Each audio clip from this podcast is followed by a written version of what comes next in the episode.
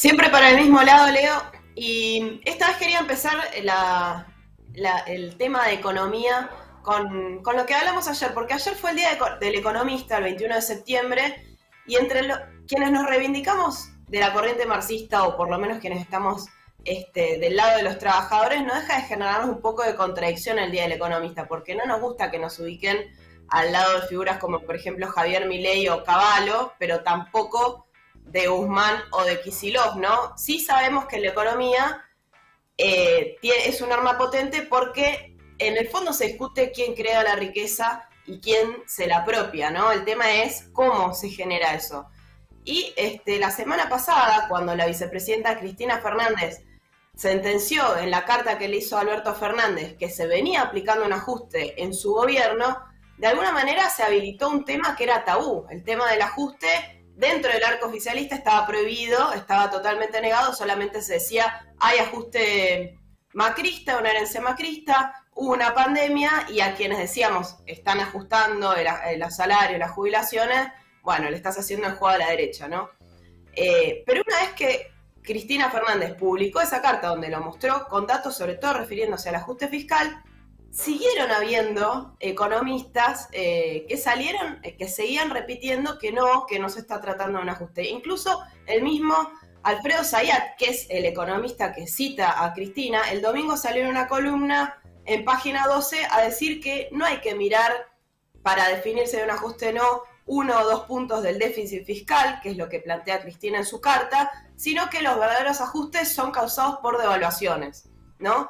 Eh, de nuevo también eh, Alberto Fernández se apoyó en un informe de Manuel Álvarez Agís, que era el viceministro de Axel Kisilov, donde también relativiza, dice, de ninguna manera se puede estar hablando de que hay un ajuste, porque en todo caso eh, lo que hay son pocas reservas del Banco Central y eso te impide expandir el gasto, porque trae otras consecuencias. Entonces, ahí eso me hizo acordar un poco una discusión de la economía, que es eh, esta economía, la, que se enseña en los colegios, que se apoya en la idea de que hay supuestos, de que se parte de supuestos eh, que son puntos de partida que no se cuestionan, ¿no? Entonces, lo, que, lo que se permite hablar es sobre otras variables que son de los márgenes, digamos, pero no eh, lo principal del rumbo económico. Y eso hace caer en el error, o, un poco también en el engaño, a la que llevan la mayor parte de estos argumentos de quienes, por ejemplo, como Sayat o Alman Esagís, eh, dicen que no queda otra, que no hay un ajuste, que lo que de última está haciendo el gobierno es un control de daños dentro de las posibilidades existentes.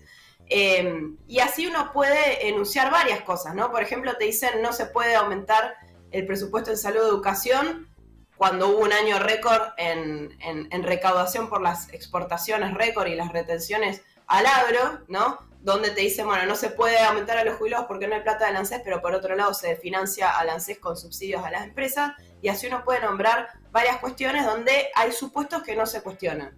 Eh, pero yo quería centrarme en uno en particular, que es el supuesto eh, que no cuestiona nadie, que, eh, del frente de todos en particular, y nadie en, el conjunto del arco político, que tiene que ver con digamos, y esto comparte Cristina con Alberto Fernández, que tiene que ver con que el pago al, al, Fondo Monetario Internacional y a los acreedores externos, se paga o se paga. O sea, eso sí que es un aspecto que se deja intocado, porque Cristina Fernández en la, en la carta que presentó a, Alberto Fernández, esa que hizo pública, que acá ya hemos comentado eh, Leo y Tom, eh, decía, eh, lo, lo, que le criticaba a Guzmán era una subejecución del déficit fiscal. Dice, en el presupuesto habíamos quedado que ibas a tener un déficit fiscal de 4,5 y apenas vas por la mitad, dijo 2,1% o un poco menos, eh, omitiendo, ¿no? Que es la vicepresidenta, que ella preside la Cámara de Senadores, donde se votaron todas esas leyes que justamente redujeron el, el gasto, esto es se aplicó un ajuste como la, de como la de los jubilados, el presupuesto, la quita del IFE, todo eso pasó por el Senado donde ella está y es la vicepresidenta. Ahora, hay un, hay un tema que ella omitió en su carta y que es justamente lo que les quería plantear, que es que no, eh, digamos, el supuesto este incuestionable, la restricción principal es que no se puede no pagar con el Fondo Monetario, ¿no?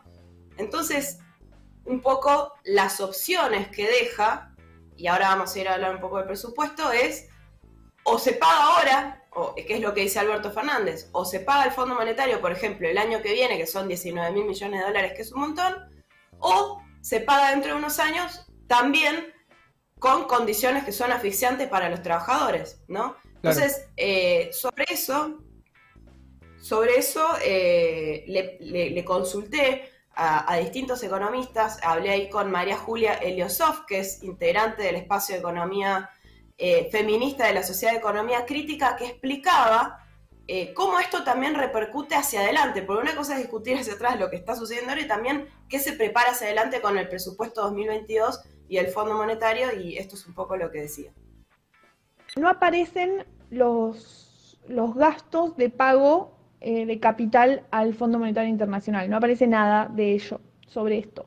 Sí, el fondo aparece nombrado muchas veces en el presupuesto, está todo el recorrido de, las negociaciones que se vienen haciendo hasta ahora y cómo se estima, cuándo se estima, si marzo de, 2022 aparece como fecha eh, clave para o de cierre de las negociaciones porque es lo que, se lo, que se acordó también con el Club de París, que el Club de París le prometimos que para marzo del 2022 vamos a tener una negociación cerrada con el fondo.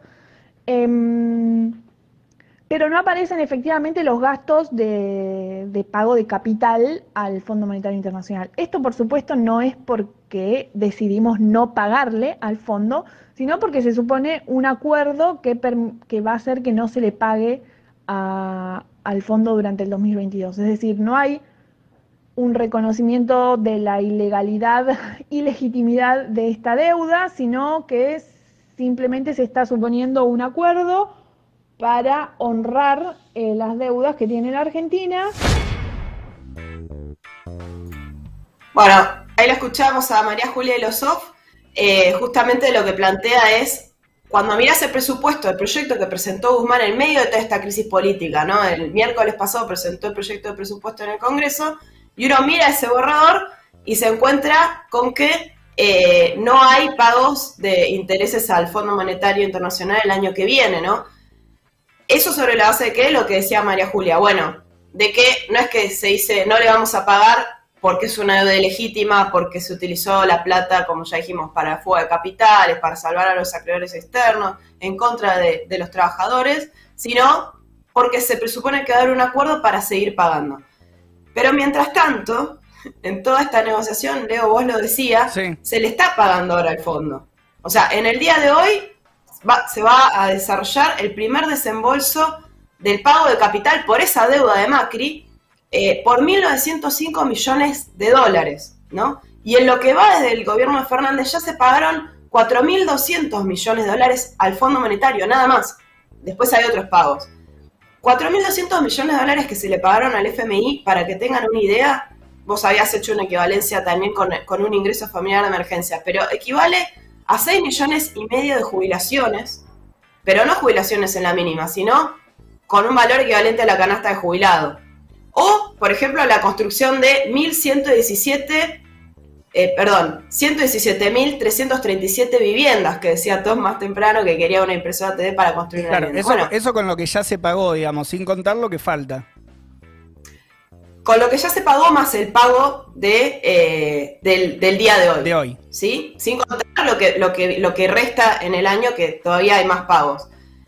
Y para que tengan una dimensión, todo esto que se pagó equivale para un trabajador que gana un salario promedio en la Argentina a trabajar 756.934 años. O sea, tenés que trabajar 750.000 años, incluido el aguinaldo, ¿sí? Cobrando un salario para llegar a todo eso que se le pagó al Fondo Monetario. Qué, linda imagen ¿Qué? me está trayendo. Eso... Porque el trabajo, el trabajo dignifica. Claro. O sea, hay un supuesto que es que ni Cristina ni Alberto Fernández, un supuesto principal, se oponen a este pago. No dijo nada Cristina en esa carta, no están diciendo nada ahora, ¿no? Entonces, sin, cuestionar los compromisos al, al, Fondo Monetario Internacional, esa discusión sobre el ajuste, digamos que es un poco falsa, porque no se está planteando lo principal, que es lo que restringe el resto de la economía. Y para cerrar un poco, de nuevo, volver con el presupuesto 2022, que este, con este dato de que no se cuestionan los pagos al fondo, para, para adelante es lo mismo, de en, ese borrador, aún suponiendo un acuerdo con el fondo, se van a destinar el 8% de los gastos a pagar intereses de deuda, 8,3%. Se sigue excluyendo un, ingreso familiar de emergencia. Se, eh, digamos, se sigue priorizando todo el ordenamiento económico detrás del pago de la deuda. Esto tiene consecuencias sobre los trabajadores y por eso también eh, un, un análisis que nos hace María Julia Elosov, integrante de la Sociedad de Economía Crítica, justamente sobre esta repercusión y el análisis en el presupuesto. Para empezar a analizar em, algunos indicadores macroeconómicos que marcan un poco la hoja de ruta, qué es lo que está pensando el gobierno que va a ocurrir durante el año que viene, el primer indicador que, surge es el, del es el crecimiento del Producto Bruto Interno de Argentina. Para el año que viene se estima un crecimiento del 4%. Eh, pensemos que durante, para el presupuesto 2021 se había proyectado un crecimiento alrededor del 6%, eso a lo largo del año cambió y se estima que este año vamos a terminar con un crecimiento del 8%. Es decir, para el año que viene se está pensando que la economía argentina va a, crecer la mitad de lo que está creciendo, eh, de lo que está creciendo este año. Em, y bueno, la verdad que con, incluso con un crecimiento del 8%, que obviamente es rebote de lo que fue, eh, fueron las restricciones del, por eh, la crisis del COVID-19 y, las restricciones a la circulación del año pasado, em, suena un poco preocupante. Suena preocupante, decía María Julia, eh, que, que, agradezco, digamos, por, por haber compartido su análisis con nosotros. También eh, planteaba otras cuestiones preocupantes, no solo que el año que viene ya se presupone que, la actividad económica, va a crecer a la mitad de lo que creció este año, que tampoco se ve que fue un, eh, un derrame ¿no? hacia los sectores populares, va a crecer la mitad y también dice, se presupone un aumento de los salarios promedio, que de nuevo se sigue prometiendo, que van a crecer los salarios reales un 4%, cuando desde el macrismo hasta acá ya perdieron un 25%, digamos. Entonces, hay aspectos preocupantes para ver, eso además no se viene cumpliendo, ¿no? La recuperación de los salarios. Y entonces decimos, bueno, a una semana y media de la derrota del oficialismo en las PASO, no hubo todavía ningún anuncio económico. Supuestamente iba a haber un giro, todavía lo seguimos esperando, hay que ver qué hacen. Detrás de esta discusión, si hay ajuste o no hay ajuste, el salario mínimo, como decía recién eh, Leo y Tom, apenas en septiembre va a tener un aumento de 2 mil pesos. Eh, y con el pago del FMI se está dejando de poder atender a necesidades sociales como un IFE de 50 mil pesos, aumentar las jubilaciones y el resto de las cosas que fuimos diciendo. Entonces, quería volver sobre esto, Día del Economista, no todos los economistas este, tenemos la misma interpretación de lo que está pasando porque no hay limitaciones económicas o supuestos incuestionables que eh, impidan dar vuelta a las prioridades. Como decimos, se trata de decisiones políticas y la única restricción, digamos, para evitar, digamos, seguir eh, implementando un ajuste como el que viene haciendo el gobierno es eh, que no hay una voluntad de parte del gobierno, del régimen, de todos los partidos, del régimen de afectar los intereses económicos de los empresarios concentrados, de los acreedores externos y del FMI, digamos. Esa es la, principal restricción. Eh, porque si no, te plantean que no hay recursos, pero en realidad recursos hay. Claro. Bueno, es probable que con esta, con este escenario, ¿no? Eh, y con esta última definición que, planteabas, también intenten volver al, debate y, continúe el debate sobre si hay ajuste o no hay ajuste en el marco de, los números, ¿no? Y de la y de las cuestiones que, que quedaron incluso muy claras y que hay una, un esfuerzo también por no... Eh, por, no sacar ese mensaje que quedó también de la elección, ¿no? Intentar seguir eh, dibujando ese aspecto de la realidad, planteando que efectivamente no se está ajustando. Eh, dicho esto,